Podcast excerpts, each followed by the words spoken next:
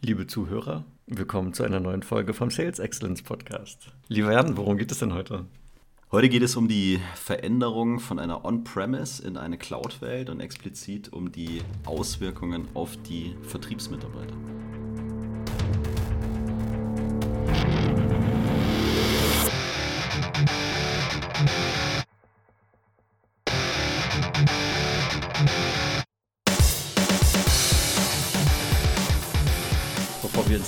Einsteigen, ich glaube, wir haben wieder ein paar Hausmitteilungen, nicht wahr, lieber Jan? Ja, wir haben tatsächlich Hausmitteilungen. Super. Äh, und ich, ich habe mich bereit erklärt, wider Willens übrigens, dass ich die heute mache. Vielleicht ist euch schon aufgefallen, dass wir einen neuen Namen haben. Äh, unser Podcast heißt jetzt Sales Excellence, dein Podcast für B2B-Vertrieb und Pre-Sales. Und der Hintergrund dazu ist auch, wir entwickeln uns weiter und haben überlegt, was können wir verbessern für euch als Hörer und äh, haben für unseren Podcast auch so ein kleines Consulting-Projekt gestartet mit dem Gordon Schönwelder, der Podcast-Betreiber äh, hauptberuflich berät. Und ein Outcome äh, von der Geschichte war, dass wir den Namen ändern, um das ganze Thema ein bisschen prägnanter, ein bisschen spitzer zu machen und auch den zukünftigen Hörern direkt, wenn sie den Titel lesen, einen klareren Blick zu geben, worum es denn bei uns im Podcast geht. Und damit äh, ist dann hoffentlich auch für alle klar, es geht um B2B-Vertrieb und um Presales. Das Schlüsselwort Presales war vorher nicht im Titel vorhanden, aber wir haben ja inhaltlich schon über die Themen gesprochen. Von daher, ich glaube, für unsere Zuhörer ändert sich eigentlich gar nicht so viel. Genau, wir haben heute ja tatsächlich noch eine zweite Hausmitteilung. Ja, zu deiner Freude. Zu meiner Freude. Ja, wir waren nicht untätig. Äh, wir veröffentlichen ja nur alle vier Wochen neue Folgen. Und äh, wir haben einen ganz interessanten Menschen kennengelernt, den Georg von The SARS Institute. Und äh, mit dem werden wir in Kürze auch eine neue Folge machen. Und darin wird es um das Thema mit Relevanz zu mehr Umsatz im Vertrieb gehen. Und äh, ihr dürft euch äh, jetzt schon sehr darauf freuen, was äh, der liebe Georg dazu zu berichten hat. Ich freue mich auf jeden Fall und ich glaube, damit gehen wir dann mal zum eigentlichen Thema über, beziehungsweise was ist das Ziel der heutigen Folge? Wir möchten gerne unseren Zuhörern dabei helfen, die relevanten Aspekte bei der Änderung, ich sage mal einerseits des Geschäftsmodells, vielleicht auch technologische Änderungen, die sich da zeigen, ähm, im Vertriebsalltag zu berücksichtigen. Das heißt, es gibt ja sehr viele Unternehmen, die sind vielleicht schon, äh, keine Ahnung, 20, 30 Jahre alt, sind jetzt keine neuen Startups, die in der Cloud-Welt starten, sondern die eben äh, aus einer On-Premise-Welt kommen und jetzt eben diese Transformation in die Cloud vornehmen. Und äh, die, die Einflüsse, die das eben auf den Vertriebsmitarbeiter hat, sind genau die Sachen, die wir jetzt hier heute besprechen wollen. Und als Start ähm, vielleicht noch mal ganz kurz zum Hintergrund, ohne es jetzt groß auszumalen, könnte vielleicht sogar eine eigene Folge sein, darum halten wir es hier kurz. Warum hat eigentlich diese Transformation stattgefunden von, von On-Premise Business-Applikationen hin in die Cloud? Ich meine, das ist auch ein Prozess, der immer noch fortlaufend ist. Aber im Prinzip geht es dabei um einen höheren Grad der Effizienz.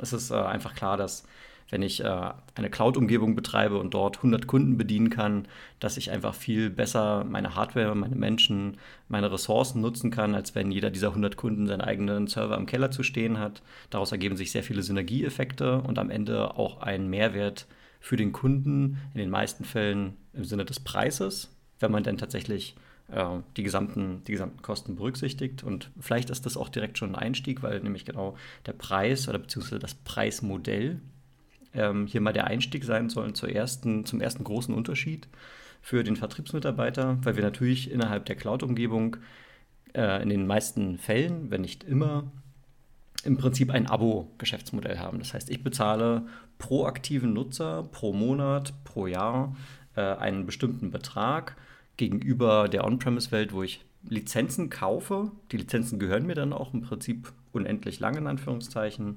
Äh, und ja, das, das ist, das ist der, der Hauptunterschied hier. Um das nochmal ein bisschen aufzuziffern, ja, also in der On-Premise-Welt gab es also eine Einmalzahlung für die Lizenzen plus durchaus einen Wartungsvertrag. Und der Wartungsvertrag ist so traditionellerweise, ich weiß nicht, was ich bisher gesehen habe, vielleicht hast du eine Ergänzung, waren immer so 18 bis 20 Prozent der Lizenzkosten, so ein typischer Wartungsvertragswert, der sich dann für drei Jahre, für fünf Jahre läuft. Wohingegen in der Cloud-Welt gibt es eben dieses Description-Modell, sind auch Verträge, die drei oder fünf Jahre laufen oder vielleicht sogar noch länger, ähm, wo dann aber ganz stark im Fokus steht, schaffe ich es, den Kunden wieder zu einem Renewal zu motivieren. Ja? Und, und wie viel von den Services, die ich ihm mal verkauft habe, nimmt er tatsächlich an im Laufe der Vertragslaufzeit, um, äh, ja, um bei Ihnen einerseits natürlich die, den äh, Erfolg zu unterstützen und die, die Nutzung hochzutreiben, damit ich das Renewal überhaupt machen kann. Ja, wohingegen ich jetzt auf der Cloud-Seite, im Gegensatz zu 18% wiederkehrenden Umsätze durch Maintenance Service, habe ich bei der Cloud-Seite, wenn ich einen guten Service bereitstelle, habe ich eine sehr hohe Renewal-Rate und dann habe ich unter Umständen 90% oder mehr ähm, wiederkehrende Umsätze. Was für mich natürlich eine sehr hohe Vorhersehbarkeit bei des Cashflows und so weiter angeht. Was auch ein Grund dafür ist, warum die ganzen Cloud-Unternehmen so groß bewertet sind. Ja, ich denke, das war äh, früher der Klassiker mit der Wartung x Prozent von, von den Lizenzkosten. Ich habe das durchaus bis 25 und 30 Prozent gesehen. Mhm. Äh, das andere, was du gesagt hast, denke ich, äh, der grundlegende Unterschied ist, früher habe ich es wirklich gekauft, also es gehörte mir. Und heute bezahle ich für eine Nutzung und das ist, denke ich, unabhängig davon, ob ich jetzt für eine Nutzung von Benutzern bezahle, was du gesagt hast. Ja, also dieser Klassiker pro User äh, pro Monat. Oder ob ich für bestimmte äh, Kapazitäten vielleicht äh, zahle, die ich mir miete. Aber äh, ganz klar von einer, einem einmaligen Kauf hin äh, zu einem Abonnementmodell oder wie der Amerikaner sagen würde, Subscription. Und deswegen glaube ich, ist der Punkt, den du gesagt hast, auch so wichtig. Ähm, es ist nimmer ausreichend einmal zu verkaufen, sondern durch die Änderung zu dem Abo-Modell fließt natürlich nur dann Geld, solange der Kunde auch Abonnent ist. Also glaube ich, gibt es noch höheres Interesse, den Kunden auch während dieser Laufzeit glücklich zu halten. Früher, denke ich, war es eher so, ich habe Version XYZ von meiner Software verkauft und dann habe ich geguckt, dass ich Upgrades machen kann. Mhm. Wollen Sie auf die neue Version? Wie kommen Sie auf die neue Version und so weiter?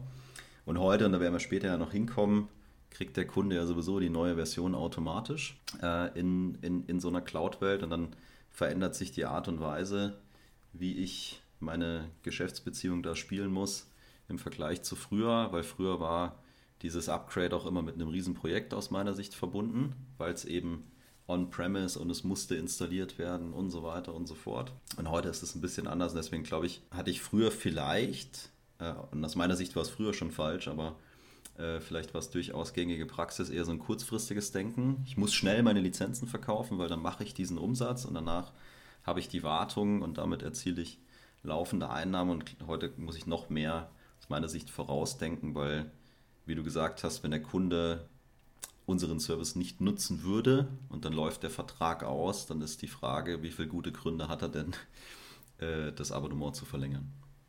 Ja, ganz genau. Ich denke, zur, zur Nachhaltigkeit der Geschäftsbeziehung können wir auch noch ein, zwei Worte mehr sagen. Ich wollte noch mal einen Punkt auch zum Preis verlieren. Es ist ja ganz klar, wenn wir uns in einem Verkaufszyklus befinden als Vertriebsmitarbeiter, wir wollen unseren Kunden davon überzeugen, jetzt doch bitte gerne unsere Applikationen in Anspruch zu nehmen, die wir da eben verkaufen. Und was ein wichtiger Aspekt ist innerhalb des Verkaufsprozesses, ist natürlich die Preisevaluierung. Und die Preisevaluierung stellt sich natürlich Jetzt, wenn ich einfach nur schaue, Einmalzahlung plus Wartung im Vergleich zu äh, eben dem Abonnement ähm, relativ einfach da. Ich kann so einen Fünf-Jahres-Vergleich machen und im, im, Zweifel könnte es sogar sein, dass so ein Cloud-Service über fünf Jahre nicht unbedingt günstiger ist, wenn ich einfach nur auf die Lizenzkosten gucke und auf die Maintenance- und Support-Kosten. Ähm, wobei ein wichtiger Punkt aus einer unternehmerischen Perspektive ist zu schauen, was ja, das ist ein Begriff, der, der, der muss ich bei Wikipedia sogar mal nachschauen. Das nennt sich die sogenannten EDA-Kosten. Ja, also EDA im Sinne von, äh, ist, die sind EDA. Ähm, was eben die, die, Grundannahme ist, dass die EDA sind, aber ich glaube, da müssen Unternehmen auch anfangen, so ein bisschen zu hinterfragen, ähm, was sind denn diese EDA-Kosten? Und damit meine ich jetzt, keine Ahnung, vielleicht äh, ist mein Unternehmen besteht aus 2000 Menschen und davon sind äh, 200 Leute sind aktiv in der IT beschäftigt, die eben dafür da sind, die ganzen Server und die IT-Infrastruktur bereitzustellen, damit mein, mein Business gut funktioniert. Und jetzt fange ich an, in die Cloud zu migrieren und ich mache das ja nicht auf einen Schlag. Vielleicht habe ich 20 Kern-Business-Applikationen, die für mich ganz zentral sind, um überhaupt meinen eigenen, mein, mein Produkt an den Markt zu bringen. Und jetzt fange ich mal in die erste oder die zweite oder die dritte von diesen 20 Applikationen in die Cloud zu legen. Das bedeutet natürlich, dass die anderen 17 immer noch bei mir im Keller stehen. Die werden immer noch von meiner IT-Mannschaft ähm, be, be, ja, be, bewirtschaftet, gemanagt und aufrechterhalten. Und deswegen kann ich die jetzt nicht sofort abbauen. Ich muss aber, wenn ich jetzt einen langfristigen Blick habe und sage, okay, irgendwann in den nächsten fünf bis zehn Jahren werde ich praktisch meine gesamten 20 Applikationen irgendwann in die Cloud bringen, dann kann ich natürlich viel mehr äh, outsourcen. Ich kann viel mehr potenziell eben diesen IT-Betrieb runterfahren und dann realisieren sich auch noch mehr Kosteneinsparungen. Das sei, das sei zur Preisbetrachtung noch, noch dazu gesagt. Ich glaube, das ist ein ganz wichtiger Punkt auch aus vertrieblicher Sicht, weil ich denke, ich ganz anders auch mal transparent machen muss, was befindet sich noch hinter der Lösung. Ne? Also ist ja dann auch so, wenn ich jetzt von, jetzt nehmen wir einfach mal ein CRM als, als Beispiel und ich habe diese 2000 Benutzer vielleicht, äh, die du gerade angesprochen hast und miete mir sozusagen 2000 äh, ja, User äh, pro Monat, dann heißt das ja auch, dass der CRM-Anbieter die Infrastruktur bereitstellt, dass das Ganze läuft. Äh, der wartet seine Systeme im Hintergrund, Ausfallsicherheit, Verfügbarkeit, also all, all die Dinge, um die ich mich vorher in-house selber kümmern musste, wenn ich das bei mir on-premise installiert habe und für die ich verantwortlich war äh, als, als Kunde, äh, liegen ja jetzt auch bei dem Cloud-Anbieter. Und diese ganze Dienstleistung ist ja auch in diesem Subscription-Preis mit drin. Und deswegen glaube ich, ist es nach wie vor aus vertrieblicher Sicht wichtig, transparent zu machen, was der Kunde da für eine Leistung kriegt. Ja, vielleicht kriegt er nämlich auch eine höhere Verfügbarkeit. Äh, die Applikation ist schneller, es ist skalierbarer und solche Dinge. Das hat erstmal nichts mit der Lösung als solches zu tun, mit dem CRM, was mir das für Funktionalitäten bereitstellt, sondern einfach mit dem ganzen Drumherum, mit dem Betrieb und so weiter und so fort. Und ich glaube, es fällt oftmals unter den Tisch, ja, weil der Kunde sagt natürlich, ah, ich zahle x Euro dafür, dass ich jetzt ein CRM habe. Ich mhm. bin der Meinung, nee, du zahlst natürlich die x Euro für deutlich mehr ja, und nicht nur äh, die Lösung als solches, sondern du kannst dich auf gewisse andere Dinge auch verlassen. Ja, egal, ob es jetzt eben die Performance ist oder die Skalierbarkeit, die Ausfallsicherheit etc. etc. Also wir nehmen dem Kunden ja viele, viele Dinge ab und das, was du gesagt hast, ist dann vielleicht genau eine Diskussion dass jemand aus der IT kommt und sagt, ja, der Server läuft ja da eh. Ne? Und er wird auch noch laufen, wenn du das CRM in der Cloud kaufst. Aber dann kann ich vielleicht da ansetzen und sagen, gut, wird das immer so sein. Ja? Richtig, ja. Äh, etc. etc. Und das, glaube ich, ist schon ein ganz, ganz wichtiger Punkt, auch wenn ich anfange, die Leistung zu argumentieren, weil aus meiner Sicht ist die Leistung nicht nur die Lösung, der, äh, die der Kunde bekommt, sondern auch dieses ganze Drumherum und die muss ich ja wertig darstellen.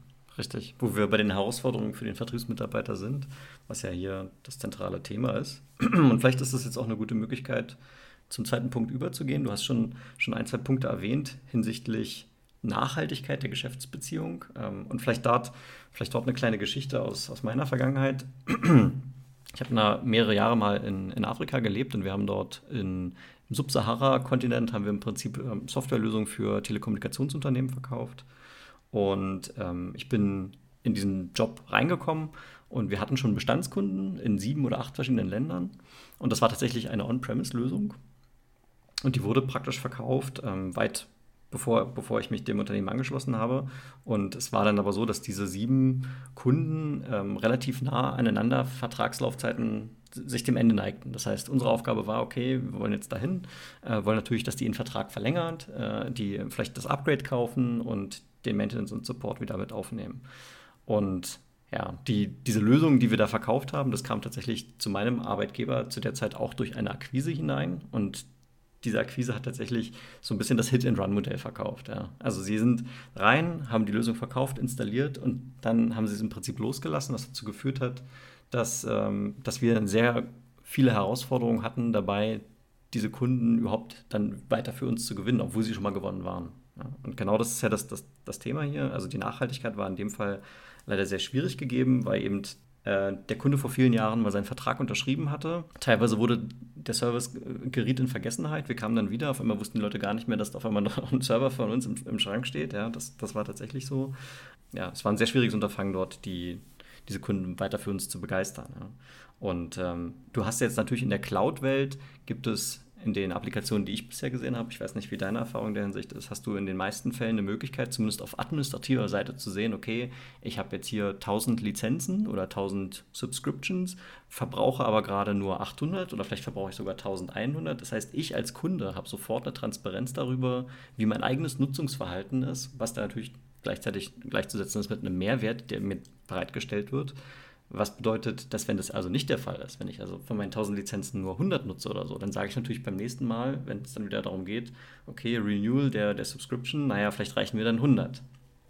Das heißt, aus vertrieblicher Sicht brauche ich vielleicht noch sogar eine andere Rolle, die dafür da ist, über die Vertragslaufzeit sicherzustellen, dass die Adoption permanent auf einem guten Niveau ist oder vielleicht sogar hochgeht. Und dann kann ich natürlich auch über solche Sachen wie äh, Upgrade und Lizenzerweiterung sprechen, was, was deutlich einfacher dann ist.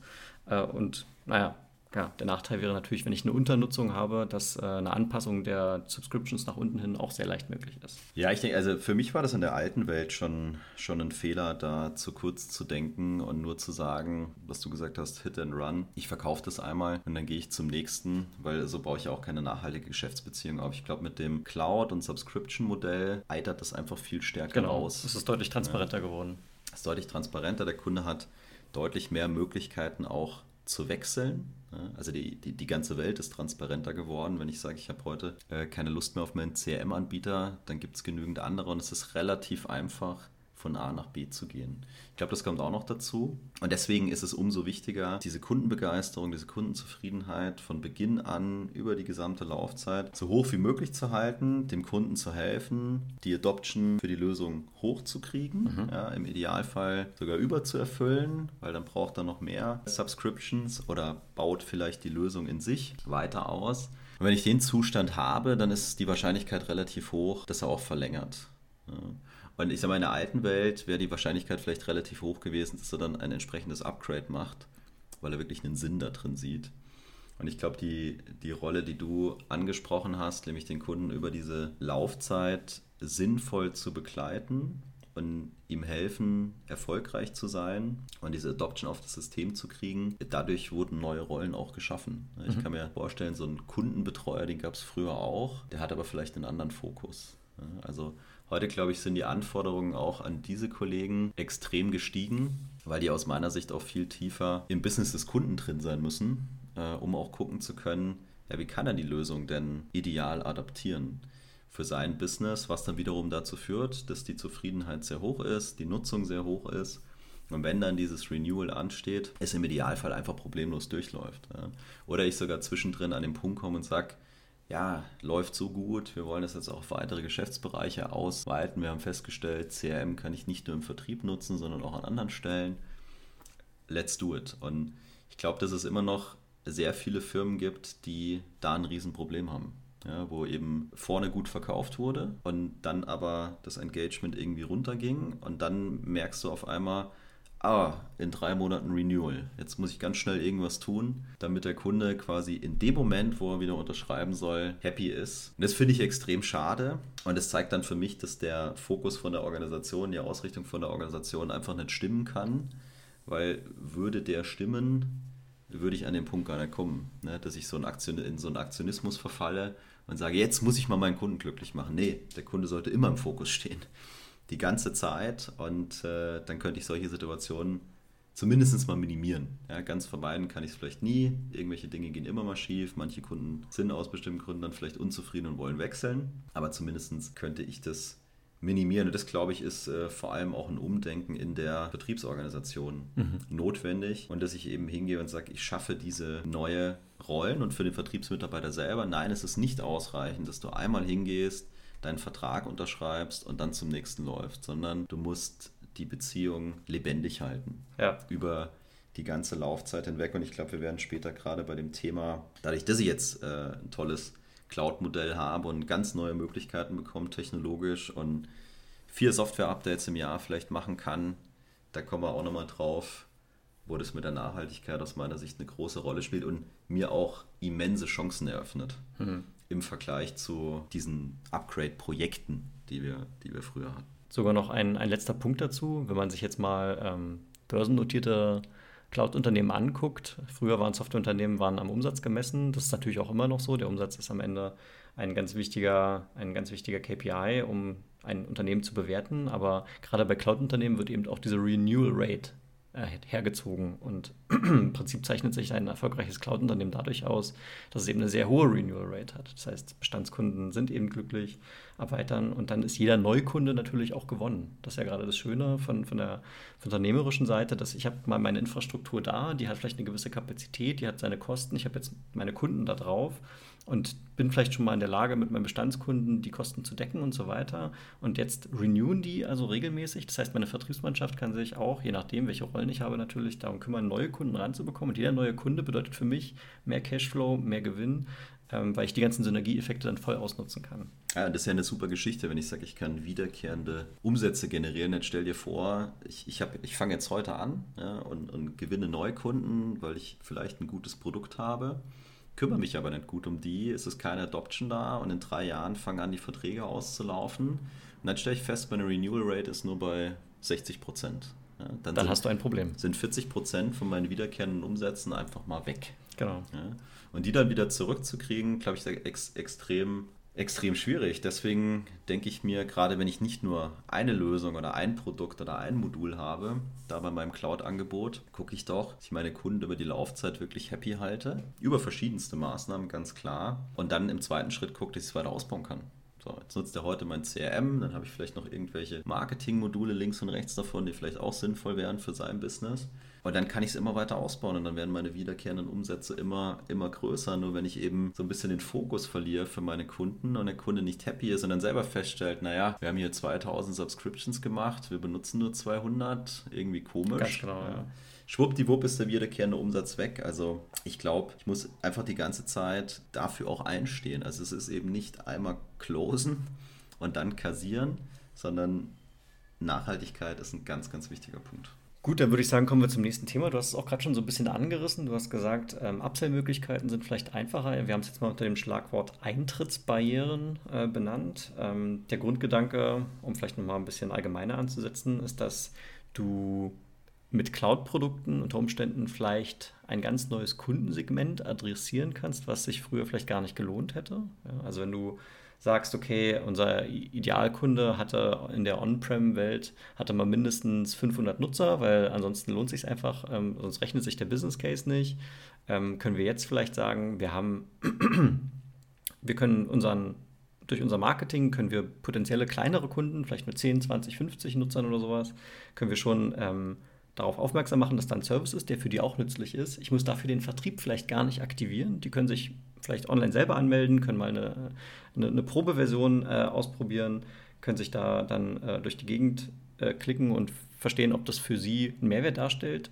und das Ganze läuft automatisch im Prinzip. Ich brauche dafür keinen dedizierten Vertriebsmitarbeiter, weil es sich da auch nicht lohnen würde, einfach vom Umsatz her. Aber ich kann dieses kleinere Segment adressieren und kann damit vielleicht kleinere Startups, kleinere Geschäftskunden, die vielleicht irgendwann mal groß werden, schon ähm, für mich begeistern. Auf der anderen Seite, was, was du vorhin gesagt hast, Eintrittsbarrieren, wenn ich jetzt sage, ich bin jetzt mit meinem, keine Ahnung, wir bleiben mal beim Beispiel CM, das hast du jetzt häufig genannt, ich bin damit jetzt nicht zufrieden, der Vertrag läuft jetzt äh, in, in kurzer Zeit aus. Ähm, die Fähigkeit für mich zu sagen, ich möchte jetzt den Anbieter wechseln, die ist gegebener denn je, weil durch Technologie, die äh, zum Beispiel auch so Cloud-Integrationen bereitstellt, ist es für mich sehr viel einfacher geworden, den Anbieter zu wechseln. Wenn, wenn ich hier sage, ich bin nicht mehr zufrieden, dann unterschreibe ich dort einen neuen Vertrag, sage hier bitte einmal 500 User für dein CRM bitte, ähm, dann habe ich vielleicht ein paar Integrationspunkte. Wie gerade gesagt, das Thema wird auch mehr und mehr automatisiert. Es gibt inzwischen ja hier zum Beispiel von, von Informatiker gibt es ja ähm, Cloud-Konnektoren, da kann ich mit einer grafischen Oberfläche kann ich Integration vornehmen, wenn mein Business und meine Datentransfers nicht zu ja, komplex sind, dann kann ich das mit, mit wenig Aufwand realisieren und bin dann ab nächsten Monat bin ich auf einem neuen CR-Anbieter und und es war mir wirklich einfach. Wohingegen früher hatte ich einen Server im Keller zu stehen, da hatte ich äh, dediziertes Personal, vielleicht noch irgendwelche Anwendungsspezialisten im Haus, ähm, die Ko Wechselkosten einfach noch höher gestaltet haben. Ja, das ist so. Also wir sehen es ja zum Beispiel bei uns im, äh, im Podcast genauso. So, ich bin, bin heute bei, bei einem Anbieter und jetzt bin ich aus irgendeinem Grund nicht zufrieden, ja, Stimmt, was, ja. was, auch immer, was auch immer das sein mag. Und äh, schwuppdiwupp meldest du dich innerhalb von fünf Minuten bei einem anderen Podcast-Provider an und dann gibt es ein Knöpfchen Podcast migrieren. Ja, und nach, nach zehn Minuten bist du durch, ja, dann, dann brauchen die im Hintergrund, wurschteln die da irgendwas rum. Und nach zwei Tagen ist dein kompletter Podcast äh, umgezogen und du hast damit keinen Stress. Das Einzige, was du gemacht hast, ist, du bist auf eine Webseite gegangen, hast deine Daten eingegeben, hast gesagt, dieses Paket möchte ich bitte buchen, hier ist meine Kreditkartennummer und los geht's. Ja. Also nichts mehr mit äh, CD bestellen, lokal installieren, äh, sonst irgendwelche Probleme haben. Jetzt behaupte ich nicht, dass die CRM-Migration so einfach ist, wie unsere Podcast-Migration wäre.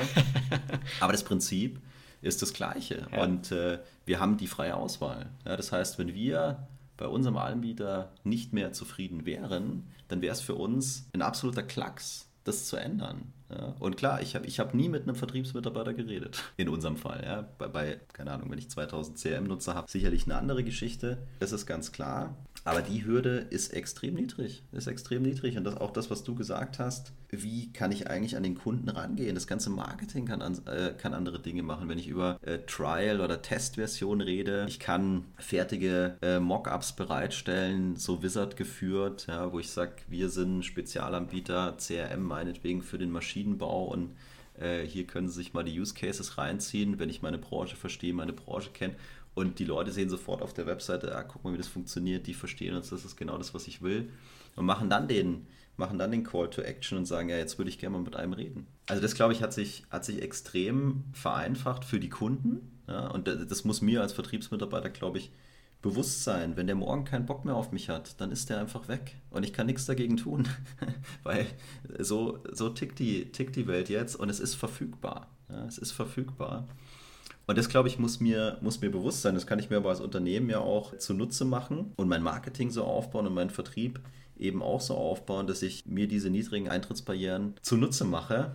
Und äh, ich sag mal, ich kenne das äh, sehr stark auch jetzt aus der, aus der Spieleindustrie, ja, wo ich sage, heute kaufe ich mir vielleicht auch kein Spiel mehr, ne, sondern die Software ist gar umsonst im ersten Moment. Aber wenn ich dann bestimmte Premium-Funktionen nutzen will, dann bezahle ich halt dafür. Entweder punktuell oder auch wieder äh, Abo-basierend. Also ich glaube, da wird sich das Rad auch noch, äh, auch noch weiter drehen. Und deswegen schießen ja auch heute auch diese Startups aus dem Boden, ja, wie, wie Sand am Meer, sage ich mal, und kommen eben mit äh, neuen Geschäftsmodellen auch an den Start und alteingesessene große Softwarefirmen, wo wir gerade drüber sprechen, tun sich dann vielleicht schwer, weil der Kunde sagt, ah, guck mal hier, bin ich super flexibel und dann gehe ich mit denen. Und ich glaube, äh, das muss mir erstmal bewusst sein als Vertriebsmitarbeiter, um dann auch entsprechend agieren zu können. Ich denke, zu Eintrittsbayern, das, das können wir damit im Prinzip abhaken. Danke für die Ergänzungen. Und ähm, Projektlaufzeiten wäre, wäre der nächste Punkt. Ähm, vieles von dem, was, was hier relevant ist, haben wir im Prinzip eigentlich schon gesagt. Ja, hat auch damit was zu tun, dass ich, wenn ich also einen Cloud-Service bereitstelle. Du hast gerade das Beispiel gesagt, ich muss eine CD, früher musste ich eine CD versenden, ich musste äh, auf dem Server installieren. Nein, heute kann ich eben den Service praktisch per Klick bereitstellen. Natürlich habe ich bei komplexen IT-Projekten oder komplexen IT-Applikationen, äh, habe ich immer noch Integrationsaufwände, die gehen jetzt nicht unbedingt weg, wobei sie vielleicht einfacher werden. In der Summe kann man sagen, bei der Bewegung in die Cloud hinein sind meine Projektlaufzeiten kürzer geworden. Das ist für den Vertriebsmitarbeiter, ich glaube, erstmal im ersten Moment einfacher oder schön, weil der dann verargumentieren kann, ja, früher war es so, jetzt ist nur die Hälfte und trotzdem sind sie dann gleich äh, in der Lage, ja, diese, diese Applikation zu nutzen für, für ihr Geschäft. Und weiterhin hat das auch, zum Beispiel, was du vorhin schon erwähnt hast, diesen Upgrade-Zyklus. Ja, früher musste ich alle fünf Jahre eine neue Softwareversion installieren. Das fällt im Prinzip weg. Ich bin direkt in der Lage, ähm, solche Projekte brauche ich gar nicht mehr. Ich habe vielleicht nur noch so, vielleicht habe ich einen quartärlichen Re Release-Zyklus oder einen halbjährlichen oder vielleicht einmal im Jahr, keine Ahnung, wie oft ich äh, dann eine neue Software rausbringe als Anbieter. Ähm, meine Kunden profitieren sofort von den neuen Features und von den Funktionen. Gleichzeitig ähm, muss ich aber vielleicht so eine Art Regressionstesting machen, also schauen, okay, welche Sachen nutzt der Kunde heute, jetzt ist, kommt ein Upgrade und jetzt äh, schaue ich mal, ob die Sachen alle noch funktionieren. Aber das ist von der, vom Aufwand her, von der Dimension her ähm, nicht mehr mit den Projekten zu vergleichen, die ich früher machen musste, wenn ich jetzt eine, von Version 8 auf 10 springe und dann musste ich da sechs Monate Installation machen, nochmal alle Integrationspunkte testen. Heute auch viel, viel einfacher geworden und effizienter. Mhm. Glaube, bei dem ersten Punkt würde ich dir sogar fast widersprechen, zumindest aus, aus Sicht des Vertriebsmitarbeiters. Äh, ich war in vielen Meetings drin, wo der Kunde dann so provokativ gesagt hat, ja, lieber Herr Vertriebsmitarbeiter oder liebe Frau Vertriebsmitarbeiterin, Sie haben jetzt alles in der Cloud, Ihre Lösung, alles easy und, und, und so weiter. Für was brauche ich überhaupt noch ein Projekt? Das, das darf ja dann immer so viel kosten, weil es ja alles, ist ja alles in der Cloud, ist ja alles so sofort da. Und ich glaube, das Thema darf man nicht unterschätzen, äh, je nachdem, auch was ich für eine Lösung anbiete. Glaube ich, kannst du jetzt nicht davon ausgehen, dass nur weil das Cloud ist, mein Projekt schneller oder günstiger oder whatever ist. Ich glaube, dass wenn ich, ich sage jetzt mal, eine echte Cloud habe, also Real Multi-Tenant-Umgebung, wo ich einfach draufschalten kann und nicht, wenn der Kunde was bestellen will, dann noch irgendwo in einem Kämmerchen sitzt und erstmal äh, die Lösung. Die äh, Fake Cloud. Pro Provision muss und ich dann zwei Wochen warte, bis ich mal meinen Login kriege. Also wenn mein Unternehmen so weit ist und, und mein Produkt so weit ist, dass ich Real Multi-Talent Cloud bin, wo ich einfach draufschalten kann, dann glaube ich schon, dass ich schneller starten kann, dass ich ein größeres Miteinander mit dem Kunden hinkriege, weil ich sofort gemeinsam auf der gleichen Umgebung arbeiten kann und sich dadurch massive Mehrwerte ergeben, das ist gar keine Frage. Aber ich glaube nicht, dass es zwangsläufig immer super viel günstiger und so weiter ist, weil ich denke, es ergeben sich gewisse andere Komplexitäten. Wenn ich von Cloud rede, rede ich ja auch davon, dass ich wirklich Standardsoftware einsetze. Und jede Standardsoftware hat gewisse Limitierungen. Und dann ist die Frage, wie kann ich damit umgehen? Ist das Ding erweiterbar? Also habe ich da irgendwie eine Plattform hinten dran, um ganz individuell auf Geschichten eingehen zu können? Oder tue ich mich extrem schwer, äh, diese Standardlösung zu erweitern? Dann wird das Projekt vielleicht auch komplizierter. Und was sind eigentlich die anderen Dinge, die ich beachten muss? Bei so einem, so einem Cloud-Projekt. Also anders ja, schneller in der, in der Anbahnung und dass ich loslegen kann, glaube ich auch, dass es immer günstiger ist. Glaube ich persönlich nicht, weil sich gegebenenfalls andere, andere Herausforderungen ähm, ergeben. Aber sicherlich wird es einen Trend geben, dass es weggeht von super individual Customizing, Programmierung hin zu, wir wollen Standard adaptieren und wenn der noch sinnvoll konfigurier- und erweiterbar ist, dann habe ich natürlich auf lange Sicht einen extremen Mehrwert, weil ich dann nicht jedes Mal irgendwo in die Tiefen von Quellcode oder sonst irgendwas rein muss, sondern das auf einer anderen Ebene mache. Und ich glaube, dieses Multi-Tenant-Cloud-Thema, äh, das ist bei vielen Unternehmen Unternehmen vielleicht durchaus noch eine Bremse, weil die sagen zwar, wir sind Cloud, aber so richtig Cloud sind sie dann doch nicht. Und äh, das, glaube ich, hat schon einen Impact für den Vertriebler, weil wenn du, also wenn der Kunde Cloud erwartet und auch die Schnelligkeit und die Performance und du dann aber zwei Wochen oder wie lange auch immer warten musst, bis du mal den Login zu deinem System bekommst, dann stellst du dir wahrscheinlich als Kunde auch die Frage, wo ist denn jetzt hier die Cloud? Absolut, dann wird dem, dem Vertriebler das Leben tatsächlich eher schwerer gemacht. Also hängt ganz, ganz klar vom Produkt ab und wie ich mich als Unternehmen da platziert habe. Du hast gerade von zusätzlichen Herausforderungen gesprochen. Eine, die, die hier nicht unerwähnt bleiben soll, ist mal das Thema Datenschutz. Das ist häufig äh, die Frage, je nachdem, wie man jetzt da bei seinem Kunden gerade gegenüber sitzen hat, wird häufig gerne diese Frage gestellt. Stichwort GDPR zum Beispiel.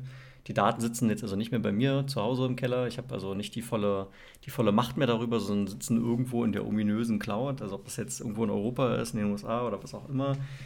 Und die Gefahr ist einfach da, wenn das sensible Daten sind, dass die irgendwie ja, nicht mehr unter meiner Kontrolle sind. Das heißt, hier definitiv Herausforderungen an den Vertrieb und auch gleichzeitig Herausforderungen an das Produkt und an die Prozesse von, von mir, wenn ich so einen Cloud-Service anbiete, das einerseits mal innerhalb meines Produktes eine GDPR-Compliance abzubilden, beziehungsweise die Fähigkeit des Vertrieblers, das auch vernünftig zu verargumentieren. Mag sicherlich bei manchen Services wichtiger sein als bei anderen. Wenn ich jetzt so an Finanztransaktionen oder sowas denke, habe ich wahrscheinlich eine sehr hohe Sensibilität. In jedem Fall ist es ein Thema, was, was aufkommen kann. Ich glaube, das ist ein extremes Thema nach, nach wie vor. Also sicherlich auch in Abhängigkeit von, in welchem Land verkaufe ich, in welcher Kultur ja. verkaufe ich. Ja. Ist es mehr oder weniger relevant, aber ich glaube, relevant ist es nach wie vor. Datenschutz, Datensicherheit, sicherlich sicherlich als ein Thema. Für mich aber auch das Thema Skalierbarkeit, Performance, Verfügbarkeit. Wie stelle ich sowas dar oder wie kann ich sowas darstellen als Unternehmen? Gerade wenn ich jetzt vielleicht von globalen Projekten rede, da sitzt der Kunde in Asien, in Amerika äh, und in Europa. Und wie läuft sowas eigentlich ab? Weil das versteht er vielleicht noch gar nicht. Da brauchst du dann auch eine gewisse Kompetenz, das darstellen zu können. Und da, glaube ich, sind wir auch wieder so ein bisschen verbunden mit dem Preismodell und der Nachhaltigkeit, weil auch das muss ich sauber darstellen. Und ich glaube, auch damit kann ich dem Kunden einen riesen Mehrwert bringen. Wenn ich den da sauber abhole und der sieht, ah, guck mal, was die für eine globale Infrastruktur haben, die ist performant, die ist sicher, die ist compliant in den verschiedenen Ländern und ich kriege da auch die Transparenz, dann baue ich auch da wieder das Vertrauen auf und dann ist der Kunde vielleicht auch gerne bereit zu sagen, ja, ich lege diese Verantwortung in eure Hände. Und ich glaube, das darf man nicht vergessen. Das ist, glaube ich, ein extrem sensibles Thema, wie du es gesagt hast. Und da muss ich die Leute dementsprechend abholen. Und ich denke schon auch, dass wenn du ein, ein großer Anbieter bist und dementsprechende Infrastruktur hast, dann kannst du auch auch wirklich einen Mehrwert bieten, weil das kann der vielleicht in seinem kleinen Keller mit seinem kleinen Serverschrank, wird er das nie leisten können. Vielleicht mag er es glauben, aber es sind schon lokale Rechenzentren abgebrannt. Äh, es gab auch keinen Backup, ist wirklich, ist wirklich, wirklich so passiert. Und äh, äh, vorher hat er es hier auch noch erzählt, bei ihm kommt nichts in die Cloud, in seinem Keller ist es sicher. Zwei Wochen später ist es abgefackelt. Und ich glaube, er war dann auch weg. aber ist ein ganz, ganz wichtiges Thema und sollte man, sollte man auch nicht äh, vernachlässigen. Und auch da, glaube ich, ist dieses Thema Kompetenz wieder wichtig. Du wirst da vielleicht größere Teams haben, die sich mit sowas beschäftigen und die sind auch in den Vertriebszyklus schon involviert. Mhm. Das kann ich nicht irgendwie hinten anstellen, sondern das ist ganz wichtig. Und gerade wenn ich mit großen Firmen Business machen will, da steht es bei denen auf der Agenda drauf. Und da brauchst du die richtigen Antworten, weil sonst hast du unter Umständen ein Problem. Absolut. Du hast gerade schon gesagt, wir haben unter Umständen im, im Vertriebsprozess ja sowieso verschiedene Rollen involviert und gerade bei den Themen, die wir hier im Podcast immer besprechen, also komplexe B2B-Szenarien, habe ich ja äh, sehr häufig ähm, verschiedene Rollen dabei und ganz dominant natürlich jetzt auch im Titel drin, den Pre-Sales. Und daher mal ganz kurz würde ich diese Brille mal aufsetzen. Ähm, und da vielleicht eine kleine Geschichte. Ich war vor zwei Jahren, war das glaube ich, war ich mal bei so einem äh, Training. Da ging es um ja, Software-Demonstrationstraining im Prinzip im B2B-Kontext. Und dort hatte der, der Trainer, der vor Ort war, war schon ein bisschen älterer Herr. Ich keine Ahnung, er war vielleicht so, ich würde mal sagen, Mitte 60 war er vielleicht, hat aber im Prinzip sein ganzes Leben lang Software verkauft. Und er hat erzählt, früher ähm, hat er eben ja, Business-Software verkauft. Er ist mit Afrika, äh, in Afrika mit seinem kleinen äh, Serverschrank, Serverkoffer, den hat er so immer durch die Gegend getragen, ist er zu Kundentermin gefahren und hat dann, dann seinen Koffer da ausgepackt, musste erstmal Netzwerkkabel anschließen, Stromkabel und so weiter, um diesen Miniserver zum Laufen zu bringen, damit er vor Ort überhaupt mal eine Software-Demonstration machen kann. Und das ist natürlich undenkbar einfacher geworden. Wenn ich jetzt im Presales arbeite für eine Cloud-Company, dann brauche ich in allermeisten Fällen mal irgendwie einen Laptop und einen Browser und das war es eigentlich. Internet habe ich sowieso überall, kann mich in die Applikation einloggen und kann sofort anfangen zu demonstrieren. Also der ähm, der Aufwand, zumindest von der logistischen Seite, eine Software-Demonstration mal tatsächlich durchzuführen, ist, ist deutlich einfacher geworden. Ja, da würde ich dem Großen und Ganzen zustimmen, aber ich glaube, jeder Preseller, der Cloud-Software demonstriert, hat schon erlebt, dass er beim Kunden saß und das Wi-Fi dann schlecht war. also wir wollen jetzt nicht zu tief einsteigen, aber ich glaube, auch in dem Kontext musst du dich entsprechend vorbereiten. Ne? Absolut. Also der Satz Internet habe ich sowieso überall, auch im, auch im Zug der Deutschen Bahn. Ja, manchmal ähm, glaube ich, gibt schon Einflüsse. Also im Grunde, ich gebe dir vollkommen recht, ist natürlich deutlich, deutlich einfacher. Wenn wir das jetzt äh, sehr spitz auf Presets machen würden, glaube ich, wäre die spannende Frage, wie bereite ich mich dann sinnvoll vor, dass ich den Eindruck, den ich vermitteln möchte, auch am Ende des Tages vermitteln kann. Ja, das, das, haben wir schon, die dedizierte Folge. Ja. It's all about Demo. Ja. Gerne mal reinhören, auch sicherlich ein spannendes Thema. Ich am, am Ende mit einer Edge-Verbindung da sitzt. ja, dann wird es nichts. hält sich die Begeisterung wahrscheinlich, wahrscheinlich in Grenzen. Aber also gar keine Frage, das, was du gesagt hast, gebe ich dir grundsätzlich recht. Ein weiterer ganz spannender Punkt, und aus meiner Sicht hätten wir den viel früher erzählen sollen, ist, dass sich ein Stück weit das Machtverhältnis gegebenenfalls verschiebt auf der Kundenseite. Ich glaube, früher hat man noch stärker mit der IT gedealt, mhm. die diese Lösungen eingekauft haben, implementiert haben, eingeführt haben und die uns so ein bisschen vom, vom Business ferngehalten haben. Äh, mittlerweile, ich glaube, das ist nicht wirklich was Neues, aber es, es kommt immer stärker raus. Ich glaube, es wird auch noch stärker, hat das Business deutlich mehr Macht. Und das bedeutet ja für mich als Vertriebsmitarbeiter, ich habe neue bzw. andere Einstiegsmöglichkeiten in so ein Unternehmen, also aus meiner Sicht mehr als früher. Ja, breiter, ja. Und ich muss mir ganz genau überlegen, wo gehe ich eigentlich hin und wie, mit welcher Message gehe ich dahin. Ja, die mag jetzt in Zukunft für die IT vielleicht eine andere sein als für das Business. Und ich glaube, selbst beim Business ist die Frage, wo bin ich denn da? Ne? Also bin ich jetzt bei einem Vertriebsleiter, beziehungsweise wer ist mein Star oder ist es jetzt der Chief Digital Officer oder der Digital Transformation Officer? Also es sind ja ganz neue Rollen entstanden und ich denke, es werden auch noch weiterhin neue Rollen entstehen. Und wenn ich aber aus dieser vielleicht eher alten Welt komme und nach wie vor nur zum CIO laufe, dann lasse ich Möglichkeiten liegen, weil es gibt ja noch viel mehr Stakeholder jetzt und die vielleicht auch die Power wirklich haben, zu sagen, ich mache es jetzt einfach mal, weil es eben so einfach ist. Und ich habe das auch mit Kunden erlebt, wo das Business gesagt hat, wir haben ein ganz spezifisches Problem gehabt, die IT hat uns ein Stück weit ignoriert und wir haben einfach mal angefangen. Und nach einem Jahr hat die IT mal nachgefragt, ja, wie wird es denn so laufen? Und dann haben die gesagt, ja, super. Ja, der, ja, jetzt musst du mir mal mehr erzählen. So, und dann haben sie wieder zusammengearbeitet. Also im Idealfall kriegst du natürlich vorne schon alle zusammen, aber ich glaube, dass gerade die Business-Einheiten ganz neue Möglichkeiten kriegen. Ja, so wie du vorhin auch gesagt hast, da hat irgendwo einer mal ein Thema, dann geht er ins, äh, ins Internet, sucht sich einen entsprechenden Anbieter und äh, macht mal zwei, drei, vier Subscriptions und wenn es dann gute, gut läuft, verselbstständigt sich das Thema und schwuppdiwupp äh, ist da ist da was passiert. Und wenn mir das als Vertriebsmitarbeiter bewusst ist, kann ich ja auch ganz gezielt diese, diese Kollegen ansprechen. Genau, und das, das ist nochmal ein guter Punkt, weil als Vertriebsmitarbeiter bin ich jetzt natürlich am ehesten damit beraten zu sagen, wo bei meinem Kunden entsteht mit meiner Lösung der größte Mehrwert. Weil da sind natürlich meine Argumente am stärksten. Und unter Umständen, wie du ja ganz richtig sagst, ist es ja ganz, kann, kann es ganz verschieden sein. Ja? Vielleicht ist es teilweise immer noch in der IT, vielleicht ist es aber auch bei der HR-Abteilung, vielleicht ist es auch in der Finanzplanung, vielleicht ist es im Controlling, vielleicht ist es im Vertrieb. Wo auch immer, oder Marketing, es, es mag überall sogar vielleicht verschiedenste Stakeholder geben, die irgendwo Touchpoints mit meiner Lösung haben, die ich dann adressieren kann. Ja, wenn ich also in der Lage bin, das argumentativ gut darzustellen gegenüber diesen Stakeholdern, dann, wie du richtig sagst, ähm, kann ich natürlich die Potenziale voll ausschöpfen.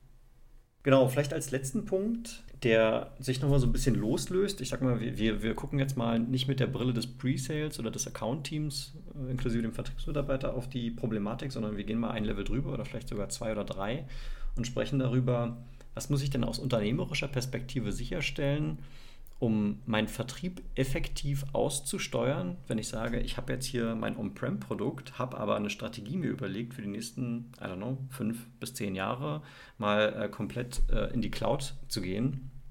Wie kann ich denn sicherstellen, dass ich diese, diese Transformationsperiode gut überbrücke äh, und wie schaffe ich es, meinen Vertrieb eben effektiv auszusteuern? Und wir haben ja über das Thema Motivation schon gesprochen. Ich glaube, da ging es insbesondere darum, dass wir gesagt haben, was, wie kann ich Menschen motivieren, ohne dafür Geld zu nutzen. Aber die Tatsache ist natürlich, dass viele Vertriebsorganisationen gerade äh, im Softwarebereich ganz stark über eine Provisionierung ausgesteuert werden. Das heißt, ich muss mir also gut überlegen, welche KPIs habe ich eigentlich in dieser Transformationsperiode. Gebe ich immer noch äh, KPIs raus für On-Prem-Umsätze, vielleicht mit einer Mischung zu, zu Cloud umsetzen und shifte dann den Fokus über die Jahre hinweg potenziell von einem On-Premise am Start bis hin zu einem Cloud am Ende. Und ähm, diese Ausgestaltung dieser KPIs ist, glaube ich, ähm, etwas, worüber sich jedes Unternehmen ganz gezielt ähm, Gedanken machen muss. Weil insbesondere, wenn du eben aus dieser Premise-Welt kommst, dann hast du ja immer noch da Bestandskunden, du willst sie nicht komplett loslassen, du willst äh, sicherstellen, dass die auch natürlich dann in die Cloud migrieren und das muss sich dementsprechend widerspiegeln in so einem, zum Beispiel einem Provisionsplan für einen Vertriebsmitarbeiter. Ja, bin ich dabei.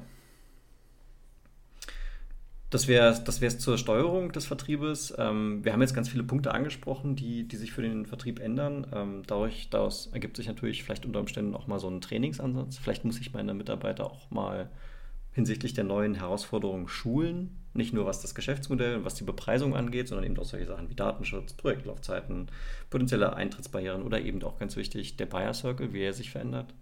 Ähm, auch das sicherlich ein Thema, um meinen Vertrieb für die Cloud-Welt zu rüsten, ganz entscheidend. Ja, auch das Thema, was wir mit den, mit den Updates oder mit den Releases hatten. Ja, der, der Klassiker ist ja wirklich, dass du, bleiben wir mal beim CRM, dann kriegst du viermal im Jahr kriegst du ein neues Release. Ne? Und dadurch, dass es hoffentlich Multitenant Cloud ist, ist es auch einfach da. Ne? Kommt irgendwann eine Ankündigung und dann in diesem kleinen Zeitfenster schwuppdiwupp bist du auf dem, auf dem neuen Release ja, oder du bist vielleicht noch weiter äh, und haust auch zwischendurch da so kleine äh, Deployments oder Updates raus, je nachdem wie deine Infrastruktur aufgebaut ist. Und dann kriege ich je nach, je nach Anbieter wieder eine ganze Latte an neuen Funktionalitäten zur Verfügung gestellt. Und dann bin ich, denke ich, auch wieder bei dem Punkt, dass ich überlegen muss, was bedeutet das für meine Organisation und für meinen Kunden? Kann ich mich jetzt wirklich darauf verlassen, dass der Kunde immer brav seine Release Notes liest und dann sagt, ah ja, genau hier, neue Funktion A, damit kann ich dieses und jenes tun, das wäre doch super für meinen Prozess. Oder bin ich dann auch wieder bei dieser Nachhaltigkeit und dass ich aus unternehmerischer Sicht wirklich überlegen muss, die lieben Kollegen aus dem Customer Success müssten eigentlich genau das tun. Ja, sich überlegen, was kommt denn da Neues? Ich kenne die Situation bei den Kunden, die ich betreue. Was hat das für einen Impact? Was steckt da für ein Value drin? Und dann bin ich wieder bei dem Thema Adoption. So, jetzt nutzen die noch zwei Funktionen mehr, weil es für ihr Business sinnvoll ist. Also sind sie ja noch ein bisschen mehr an mich gebunden. Also ist der Weg woanders hin vielleicht schon wieder schwieriger. Ähm, und natürlich auch, um überhaupt mal zu diesen Releases zu kommen, aktiv mit meinen Kunden zu reden. So, ja, wir machen Cloud-Software, wir machen Standard-Software, aber wir wollen natürlich das Beste für euch tun. Was fehlt euch denn? Ja, also ich glaube, da kannst du ja auch die Kunden als, als Innovationskraft ganz anders nutzen. Und dann erzeuge ich im besten Fall ja so ein sehr lange währendes Miteinander. Ja, ein partnerschaftliches Verhältnis.